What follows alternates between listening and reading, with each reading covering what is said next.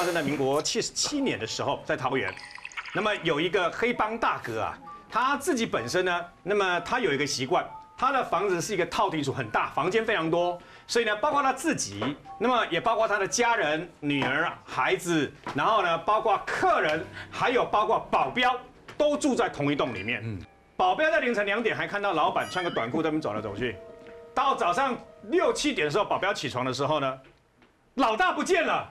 被绑架了啊！老大房间非常的凌乱，然后呢，他的保险柜被打开，里面四万美元，然后跟八十万的现金台币，还有这些包括旅行支票啦，包括丢碰的打火机跟这些金项链、劳力士手表全部被抢光了。啊，你是困死呀，就对哦。保镖的目的就是让你们在这个房子里面保护大哥啊。怎么大哥被绑了、被抢了，你们都不知道？你知道吗？歹徒马上打电话来了，歹徒打电话来。一千万，没有打折的余地，不要跟我讨价还价，我就我就撕票哦，一千万，就找了这个大哥自己本身最贴身的司机兼小弟，叫做张正清，找了他，然后跟另外一个保镖呢，跑到银行去领提领了一千万出来，然后呢，有人来拿钱，那为了大哥的安危，就钱给他，赶快赶快想办法回来嘛啊，这一去就没再回来了，嗯，没再回来了以后呢，一直到。这个两天之后，在现在的桃园大溪郊区的一个地方，其实它已经是一个废弃的空屋了。那么有人经过，因为它的旁边就是一个农场，所以呢，有人在经过的时候呢，闻到那个尸臭味。嗯，嘛，家里还滴滴噼滴滴噼滴噼噼噼噼噼嘎这类废墟空屋的楼上一个水塔。一打开水塔一看。一个死人呐，跑了跑掉了，你知道吗？赶快去报警。那么警方相关的人等就来了，那时候就请杨日松博士带着他的徒弟啊，然后一起到现场，把这个水塔敲破，想办法把人给弄出来。发现这个水塔呢，上面打开了以后，是先弄了一大堆杂草、垃圾，然后个孔阿毛头水泥，他还跟日本的那个电影一样啊。那个桶子里面那一样啊，全部给它灌水泥，他不想让人家知道。但是因为他灌的方式就是那个配，他搭配的那个比例不对，所以身上满满的都是水泥，但是没有把它全部都凝固化这样子哦，所以人家才闻得到那个尸臭。好，把水泥想办法把它去掉，在藏银社的协助之下去掉之后，吓一跳，对方用整桶的硫酸往他身上泼。哎呦！十根手指里面呢，有两根手指的融掉了。他用到这桶硫酸，到底目的是何在啊？后来才发现一件事，原来他的背部有龙的刺青，手有老虎的刺青。对方想要把他整个刺青全部都弄掉，你知道吗？然后呢，他的左耳被割掉了。警方始终不了解为什么要割掉这个黑道大哥的左耳朵。嗯，然后这是什么呢？其实后来去查才知道，这是。我们本省黑那个早年的时候，职业杀手的一个职业习惯，他认为要把你的耳朵割掉，你才不会来找他索命。嗯，然后结果这件事情有趣的地方在什么地方？那那房子里面不是有好几个保镖住在里面吗？那为什么你可以进去？歹徒是怎么进去的？所以一查，就在查的过程当中发现。去拿一千万的那个那个赎金去提领的那个头号司机兼保镖叫张正清嘛，在他的大哥告别式灵堂设置的期间，专门负责晚上守灵不睡觉的工作，客人来也是他负责接待，尽心尽力，对不对？非常尽责啊。然后呢，还会跟警方互相讨论，提供意见，温度还可能把得嘴上，你知道吗？那警方就觉得你好像这个小弟太对大哥太好了一点，然后去查，警方就发现这个保镖小弟有钥匙啊，嗯，会不会是他？你知道吗？会不会是内贼啊？不然外面的人怎么有那个能力骗过所有的人进去到里面，然后呢就把这个等于说大哥这样给绑走？结果后来警方的动作都还没有黑道来得快，因为黑道已经有人听到。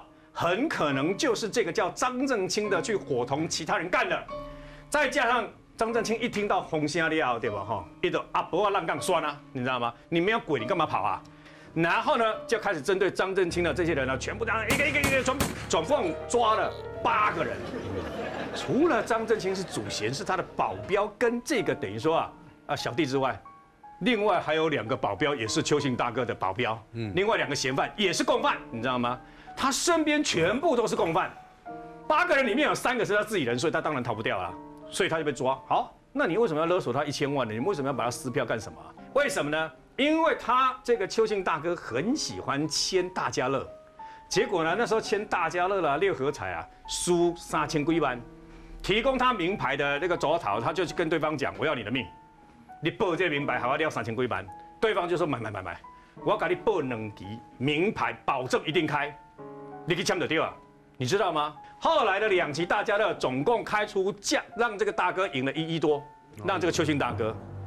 然后他的车子马上全部换成玛莎拉蒂的，你知道吗？所以旁边的小弟心里想：哦，多爱探家贼我哈，啊那我本夸好夸。这个张正清就因为有赌债，开口跟大哥借钱，你开什么玩笑？一说被讲了，大哥哎，多爱探钱是靠我本事呢，对不？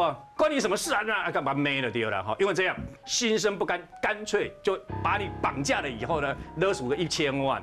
然后呢，等到勒索一千万到了以后呢，就把他载到我刚刚说的大溪这个空屋，由张正清下手把他勒毙。那么这件事情其实，在邱姓老大死了两天之后呢，其实就已经找到尸体了。嗯，照理来讲，应该的卡北卡北有一些灵异的现象发生嘛。嗯，可是很可能是不甘心，你知道吗？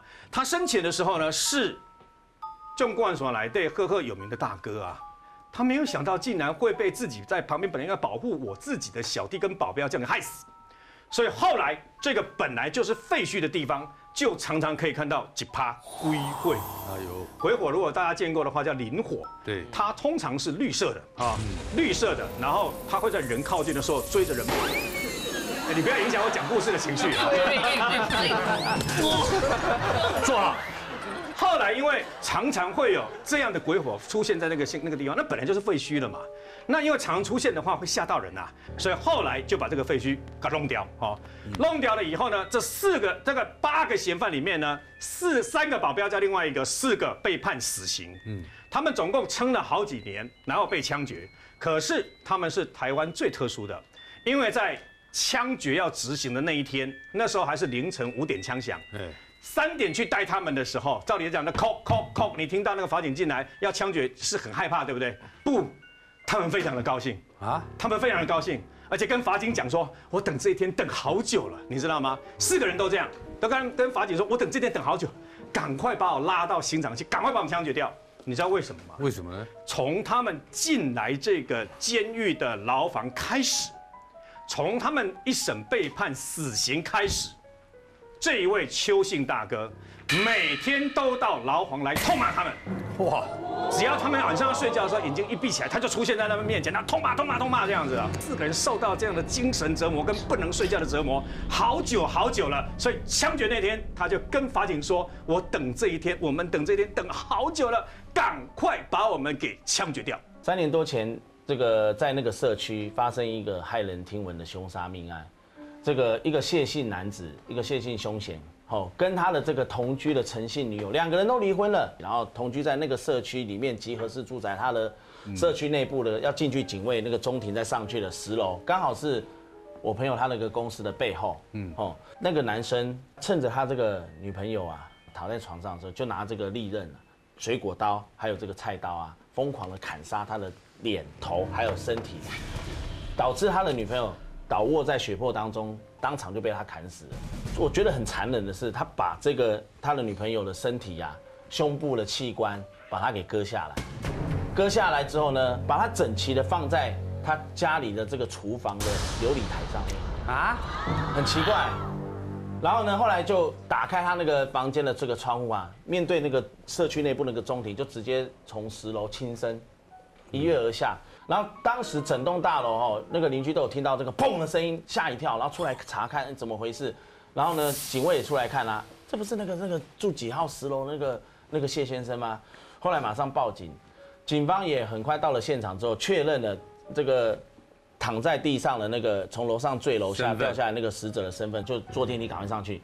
进去之后看到到了那个客厅就开始很凌乱，而且看到很多血迹，觉得不对劲，再往这个卧室一走，这个被他杀了这个陈姓女友就倒卧在那个床上，沉尸在床上了，血都快干了，而且很多这个墙壁、卧室、浴室还有这个厨房啊，到处都是血迹喷溅，还有那个地上全部都是血迹斑斑，非常的这个惨，这个触目惊心啊！警方一开始还不知道，以为是情杀还是怎么样，后来才搞清楚说，原来这个谢姓的这个男子就凶险。跟这个陈姓女友，这个谢姓男子，他本来在我们桃园地区一家这个科技科技公司当这个工程师啊，可是因为精神方面的这个不稳定，离开了科技业哦，就没上班了，赋闲在家，收入呢，经济来源都靠这个陈姓女友他女朋友去哦汽车旅馆做服务人员、清洁人员上班，然后呢，这个他的女朋友其实对他不错，刚开始两个人很恩爱，邻居啊、警卫碰到他们啊都会打招呼，可是呢，就是因为这个谢先生这个这个凶险，他有这个。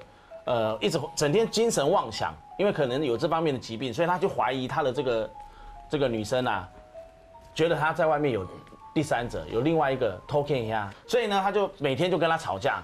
这个女生她曾经有一度受不了这个凶险谢姓这个男子，她搬离开那个地方，至少搬离开两三个礼拜。然后呢，躲在她女性的朋友家里面住，说不敢回去，因为她说她这个男朋友啊，抓狂起来后都会像这个歇斯底里，完全判若两人，然后会会会对她没有结婚，但是也会家暴啊，也会就是就是修理她，让她很害怕。可是呢，拗不住这个谢姓男子，又苦苦的哀求她，哦，注意听，不像打这么轻哦，他是拳打脚踢的哦，鼻青脸肿，所以拗不过这个。谢姓男子啊，打电话拜托跟他道歉认错，还去他那个女性的朋友家当面跟他这个道歉认错，然后说求他回来。所以他出那个离家两三个礼拜之后，他又这个回去跟那个谢姓心软了，心软了同又回去同居。